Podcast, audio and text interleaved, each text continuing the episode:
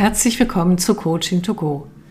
Heute geht es um das Dramadreieck aus der Transaktionsanalyse, gefunden von Stephen Carpman. Und ein Dank geht erstmal an Stefanie. Danke, dass du dir diesen Podcast gewünscht hast. Ehrlich gesagt finde ich es nicht ganz einfach, ähm, das Dramadreieck zu verstehen und schon mal gar nicht so einfach da auch rauszukommen. Worum geht es da eigentlich? Ähm, bei dem Dramadreieck geht es darum, dass wir in einem Dreiecksverhältnis drei Rollen haben. Das eine ist die Opferrolle. Das sind ähm, die, die die Verantwortung gerne abgeben, die sich hilflos und oft auch ungerecht behandelt fühlen und die ganz wenig ihre eigene Lösungskompetenz dabei im Blick halten, sondern ja versuchen, dass andere für sie die Dinge lösen. Das zweite sind die Retter. Das sind die Menschen, die ähm, Anerkennung bekommen durch Hilfsbereitschaft die ähm, auch den Glaubenssatz haben, oh, du brauchst meine Hilfe und sich damit auch ein Stück unentbehrlich fühlen und sich dadurch auch aufgewertet fühlen. Dann gibt es die Verfolger- oder auch Täterrolle. Und das sind, die werden manchmal auch Verbesserer genannt, das sind diejenigen, die sehr gerne auf anderen rumhacken, die auf Fehler hinweisen, die angreifen und ähm, ja, auch andere Menschen sehr gerne abwerten oder ihnen auch die Schuld in die Schuhe schieben und so weiter. Ich mache das mal mit einem Beispiel. Wie hängt das Ganze zusammen? Stellen wir uns mal vor, ähm, ein Kollege stöhnt, also ich habe das immer noch nicht kapiert, ich bin einfach zu blöd dazu, ich weiß nicht, wie die Aufgabe XY zu bewältigen ist. Die Kollegin hört das und äh, sagt, ach, gib mal her, ich mache das schnell für dich, das ist überhaupt kein Problem und dann kannst du dich um andere Sachen kümmern. Das heißt, wir hätten jetzt hier erstmal das Opfer, das mit einer Spieleinladung, so nennt sich das, ist aber unbewusstes Spiel, ähm, die Retterin oder den Retter aktiviert. Die steigt ins Spiel an, ein und fühlt sich gut damit, für, den, für das Opfer sozusagen etwas getan zu haben. Wie kommt jetzt die Verfolgerposition ins Spiel? Nun, zunächst mal könnte das tatsächlich auch eine dritte Person sein, zum Beispiel ein äh, weiterer Kollege, der das mitbekommt und die Retterin angreift und sagt, äh, wieso kümmerst du dich nicht um deinen eigenen Kram, den lässt du jetzt wieder liegen und äh, Peter macht das doch immer so, äh, dass er sich vor allem drückt und so weiter und so fort. Also das wäre eine Möglichkeit. Eine andere Möglichkeit ist, und das zeigt dann auch diese Spielvarianten, dass die ähm, Kollegin vielleicht eines Tages merkt, dass ihr das zu viel wird, dass sie ständig von dem Kollegen die Aufgaben übernimmt und dass er sich so scheinbar gar nicht zu bewegen scheint. Dann könnte auch sie selbst in die Rolle der Verfolgerin gehen und diesen Menschen innerlich und äußerlich abwerten, sagen, na, da kriegt sowieso nichts gebacken, wofür kriegt er eigentlich sein Gehalt? Ständig muss ich alles mitmachen und er dankt es mir nicht. So. Aber auch das Opfer selber könnte in die Verfolgerrolle hineinrutschen, indem äh, die Kollegin ähm, immer weiter sich aufgerufen fühlt, manchmal vielleicht sogar ungefragt, ihm die Arbeit abzunehmen, zu helfen, ihn vielleicht so gar nicht mehr zu informieren oder irgendetwas. Alles in dem besten wohlwollenden Sinne tatsächlich dem Kollegen das Leben zu machen, leichter zu machen. Ja, dann irgendwann hat er das satt, jetzt in unserem Beispiel, ein Er, und meine Güte, und die weiht mich ja gar nicht mehr ein und ich kann, kann hier überhaupt keine Verantwortung tragen und ähm, sie ist schuld daran und so weiter und so fort, dass ich mich ja nicht weiterentwickle. So kann ich ja gar nicht zeigen, was ich kann. Eine hübsche Verdrehung, oder? Wenn wir uns das Beispiel anschauen. Das Wichtige ist zu wissen, wenn man in diesem Dramadreieck gefangen ist, dass man das selber einfach oft nicht bemerkt. Für Außenstehende ist das manchmal auch klarer als für einen selber. Was auch wichtig zu wissen ist, dass der Wechsel in eine andere Position immer nur tiefer ins Drama hineinführt, wie am Beispiel zu sehen, und nicht hinaus. Die einzige Lösung, um aus einem Dramadreieck, egal wie viele Beteiligte es gibt, es gibt ja immer drei Rollen, auszusteigen und sich vollkommen bewusst zu werden, was läuft hier eigentlich und auch zu sehen, was ist denn mein Anteil daran und dann konsequent die eigene Rolle oder Rollen da drin zu verändern und in das wir nennen das ja in, das, in der Transaktionsanalyse, das Erwachsenen-Ich hineinzugehen in eine neutrale Position und zu schauen, was kann ich hier lösungsorientiert beitragen. Nicht, was können die anderen beitragen, weil ansonsten sind wir schon wieder drin im Drama-Dreieck. Genau. Und also im Spiel gibt es definitiv keine Lösung, sondern immer eine wechselnde Position, die, und das ist das Besondere dabei, sich alle schlecht fühlen lassen mit der Situation. Wer im Dramadreieck gefangen ist, findet keine Lösung, egal in welcher Position. Immer nur mal eine kurzfristige Erleichterung. Zum Beispiel, wenn der Verbesserer oder Verfolger gerade seine Kritik losgeworden ist und das Gefühl hat, so, jetzt habe ich es Ihnen aber mal gezeigt und ne, das muss hier ja auch mal besser werden. Oder aber auch eine kurzfristige Erleichterung, die das Opfer hat, wenn ähm, ein Retter auftaucht und Aufgaben abnimmt ähm, oder jemand beschützt oder hilft für jemand anderen dann kann das natürlich sehr wohl äh, kurzfristig erleichternd sein, genauso wie es für den Retter oder die Retterin ein gutes Gefühl sein kann, zu helfen. Wir dürfen jetzt eins nicht vergessen bei der ganzen Geschichte. Es gibt natürlich selbstverständlich Menschen, die brauchen Hilfe. Und es gibt selbstverständlich Menschen, die andere Menschen ganz wunderbar unterstützen.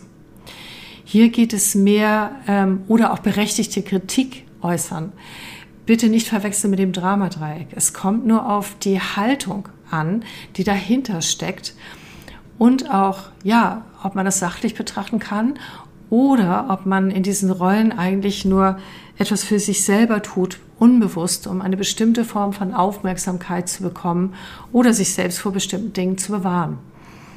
Ihr kennt doch bestimmt auch dieses Thema, ich bin okay, du bist okay. Also manchmal wird es ja auch schon belächelt. Trotzdem kann man sich das hier bei dem Dramadreieck total schön nochmal angucken. Der Verfolger sagt, ich bin okay, du bist es nicht.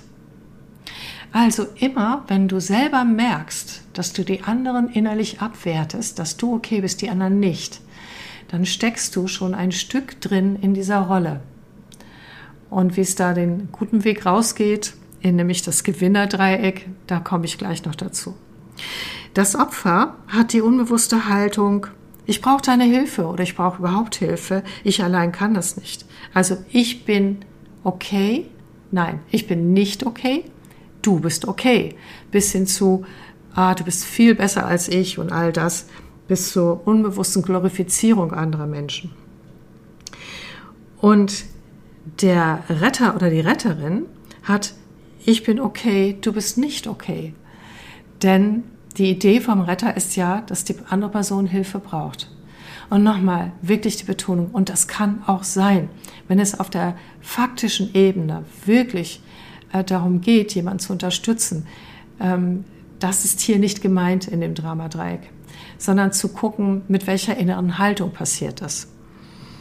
Denn wenn zum Beispiel in der Retterrolle du anerkennst, dass die anderen sehr wohl zur Lösung beitragen können und sehr wohl sich selbst entwickeln können, ihre Eigenverantwortung tragen können und du als Retter einfach überlegst, wie kannst du das optimal unterstützen, damit der andere in einen Lernprozess hineingehen kann, wenn er um deine Hilfe bittet.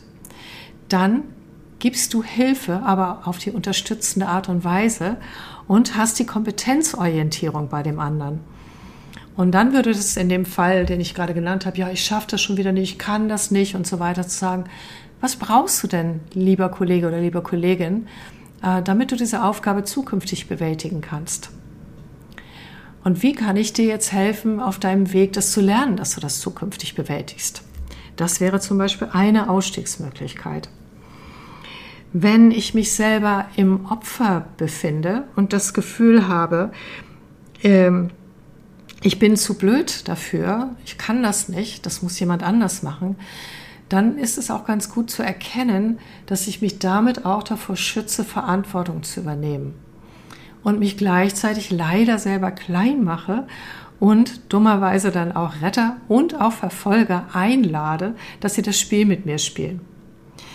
Und da ist eine hilfreiche Haltung, ähm, ist, okay, ich kann das gerade noch nicht, aber was ist mein Beitrag dafür, dass ich diese Aufgabe oder dieses Thema übernehmen kann? Und hilfreich ist auch, wenn mich jemand verfolgt oder angreift, sich zu überlegen, okay, was auf meinem Entwicklungsweg kann ich jetzt dadurch lernen? Was habe ich selbst dazu beigetragen, dass ich kritisiert und angegriffen und abgewertet werde? Und was kann ich zukünftig machen, damit ich aus einer Position, in der ich vielleicht für den Moment schwach bin, also noch nicht etwas kann, mich entwickeln kann? Und was ist mein eigener Beitrag dazu gewesen? Welche Fragen kann ich zum Beispiel auch dem äh, Verfolger oder Verbesserer stellen, damit ich zukünftig lernen kann, damit umzugehen? Das heißt, die Kritik ernst zu nehmen, aber nicht die Untertöne da drin. Und mich dann wirklich zu fragen, ja, wie kann ich darauf so antworten, dass wir auf der wertschätzenden und akzeptierenden Ebene bleiben? Anders ausgedrückt, ich unterstelle den anderen nichts Böses oder Gemeines, sondern ich arbeite einfach mit der positiven Grundhaltung in allen drei Rollen im Übrigen, dass es einen guten Grund gibt, warum jetzt gerade die Person so reagiert, auch wenn ich den noch nicht kenne. Und dass ich immer in meiner Selbstverantwortung bleibe und positive Absichten unterstelle, um dann aus meiner Selbstverantwortung heraus lösungsorientiert damit umzugehen. Also zum Beispiel, wenn ich mich häufiger mal in der Rolle des Verbesserers, Kritikers, Verfolgers wiederfinde, dann könnte ich tatsächlich ähm, überlegen, welche Glaubenssätze habe ich eigentlich ähm, zu anderen Menschen oder der Welt? Und wie könnte ich selber mein Herausfordern, was ich tue durch Kritik, vielleicht so umwandeln, dass es eine wohlwollende Kritik ist? Mit der die anderen Menschen tatsächlich auch etwas anfangen können. Und immer auch mit der inneren Haltung, dass sie okay sind. Und dass es vielleicht einfach darum geht, hier etwas zu klären und zu lösen, was den anderen vielleicht noch nicht bewusst ist. Oder aber auch als Verfolger kann ich auch überlegen, ist das eigentlich mein Job hier? Oder sollte ich mich selbst lieber um mich selber kümmern? Ähm, der Spielgewinn, sich besser zu fühlen als andere, sich selbst auszuwehren, aufzuwerten, ist natürlich auch irgendwo da. Und dann zu spüren, was brauche ich denn aber eigentlich wirklich, wenn ich mich häufiger mal in dieser Rolle wiederfinde oder wenn ich zufällig mal in ein Dramadreieck hineingerutscht bin und mich auf einmal in dieser Position wiederfinde. Und auch zu überlegen, welche Spieleinladung, verbal oder nonverbal, auf welche habe ich reagiert und sich dadurch besser kennenzulernen. Ja, und dann einfach mit dem Potenzialblick auf andere schauen. Und wenn ich mich als Verfolger dabei erwische, dass jemand an der Schuld hat, sofort ein Lächeln ins Gesicht zu nehmen und sagen, okay, hm, was ist denn mein Anteil daran? Und auch vor allen Dingen lösungsorientiert, was könnte ich tun, damit der andere sozusagen nicht weiter innerlich in meiner Schuld steht, sondern wie könnte ich meine Bedürfnisse klar äußern in dem Fall und darum bitten, dass sich das verändert. Genau, das wären tatsächlich bereits diese Positionen, in der ich rauskomme aus dem Spiel. Und nochmal, wenn ich drin bin, ne, bin, darf ich wissen, okay, ich bin drin, die anderen sind genauso drin, sind alle unbewusst aktive Spieler. Und dann ist es vielleicht auch gut, einen Stopp zu setzen, sagen, ich glaube, wir drehen uns hier im Kreis lass uns doch noch mal einen kurzen Abstand nehmen, auf die Sachebene gehen, worum geht's hier eigentlich wirklich? Und dann mit den üblichen lösungsorientierten Kommunikationsmethoden zu arbeiten, zum Beispiel wie die Sarkes-Methode, die ich in einem anderen Podcast schon erklärt habe. Vielleicht ist es jetzt hier an dieser Stelle nochmal wichtig, dass du dich selbst reflektierst. Ich habe das auch getan und ähm, habe festgestellt, ähm, dass ich es schwer aushalten kann, wenn sich Menschen zum Opfer machen. Und äh, ich habe da letztens auch eine Situation erlebt, ähm, wo sich auch jemand ständig beschimpft hat im Seminar, äh, die wird es nie lernen und so weiter und so fort. Und ich dann tatsächlich in die Retterinnenrolle gegangen bin. Tja. Und zwar, weil ich dieses Opfersein und diese Beschuldigung nicht ausgehalten habe. Warum habe ich es nicht ausgehalten? Na ganz ehrlich, weil ich innerlich manchmal Opfer meiner eigenen Kritik bin. Weil ich innerlich manchmal auch in die Opferposition gehe. Nicht so sehr anderen Menschen gegenüber, sondern mir selbst oder dem Leben gegenüber. immer dann, wenn ich vor größeren Hürden stehe. Dann würde ich auch gerne mal tatsächlich äh, die Verantwortung über den Zaun schmeißen und einfach nur Hilfe bekommen.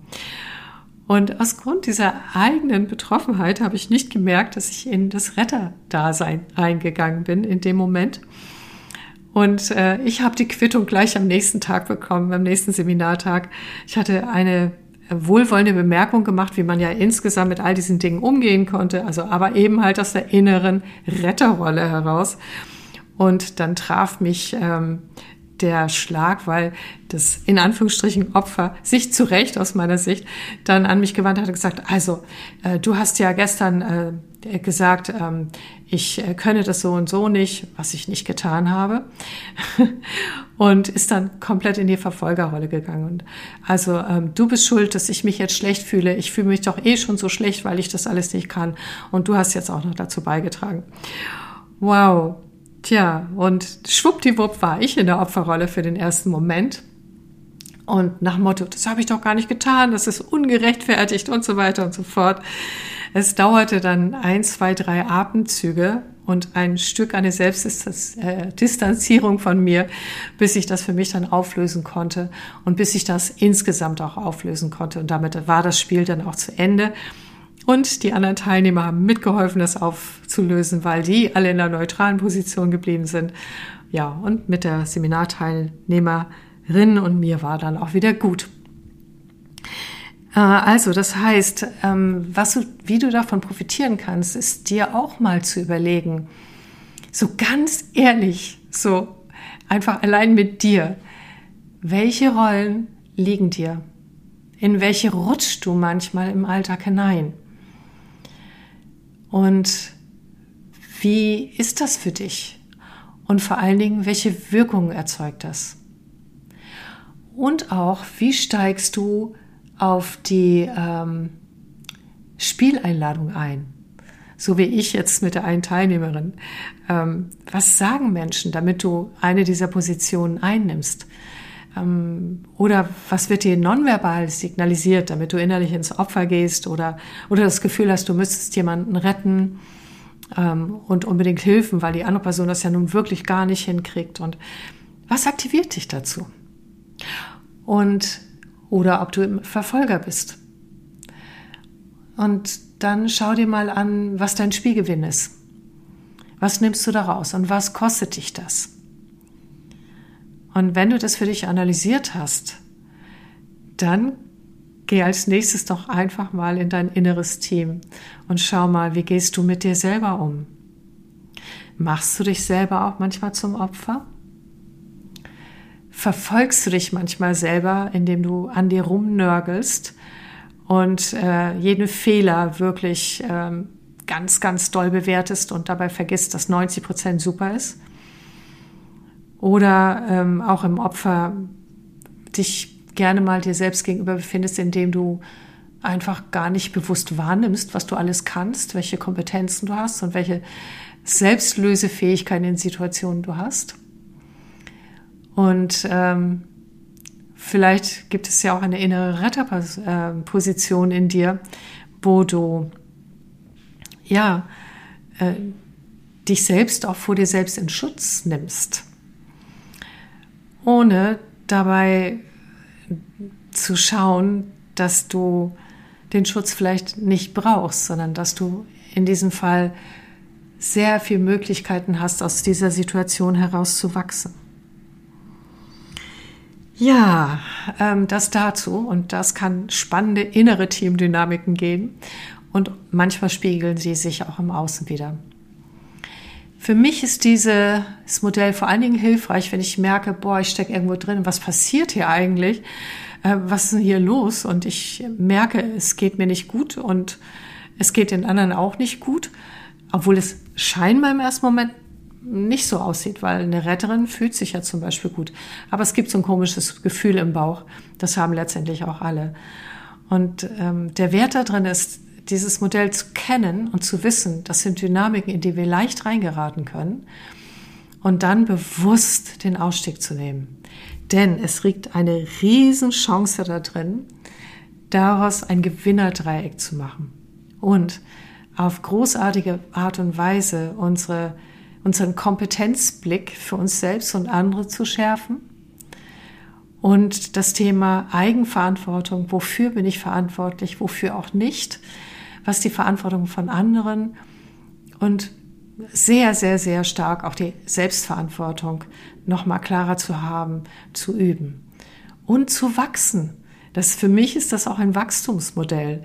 Das heißt, wenn ich merke, dass ich im Leben herausgefordert werde, entweder in mir im Innen oder im Außen durch Menschen, die mir irgendwie querkommen, dann das als Einladung des Lebens zu verstehen, zu wachsen, zu reflektieren und mich damit tatsächlich, ähm, ja, wie soll ich das sagen, für mich und andere zum Mitschöpfer, zum Mitschöpferin von Situationen zu machen und ja, und damit mir selbst und ich bin überzeugt davon auch der Welt Gutes zu tun.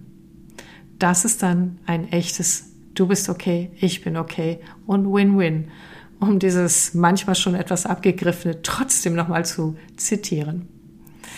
Ja, ich hoffe, das hat dir einige Fragen beantwortet oder dich auf Ideen gebracht. Ich wünsche dir viel Freude beim Reflektieren und äh, wünsche dir auch, dass du nicht in so vielen äh, Drama-Bermuda-Dreiecks äh, hineingerätst und wenn dich durch elegantes Wachstum wieder hinaus bewegst. Alles Gute, bis zum nächsten Mal. Deine Christa Marie Münchow. Tschüss.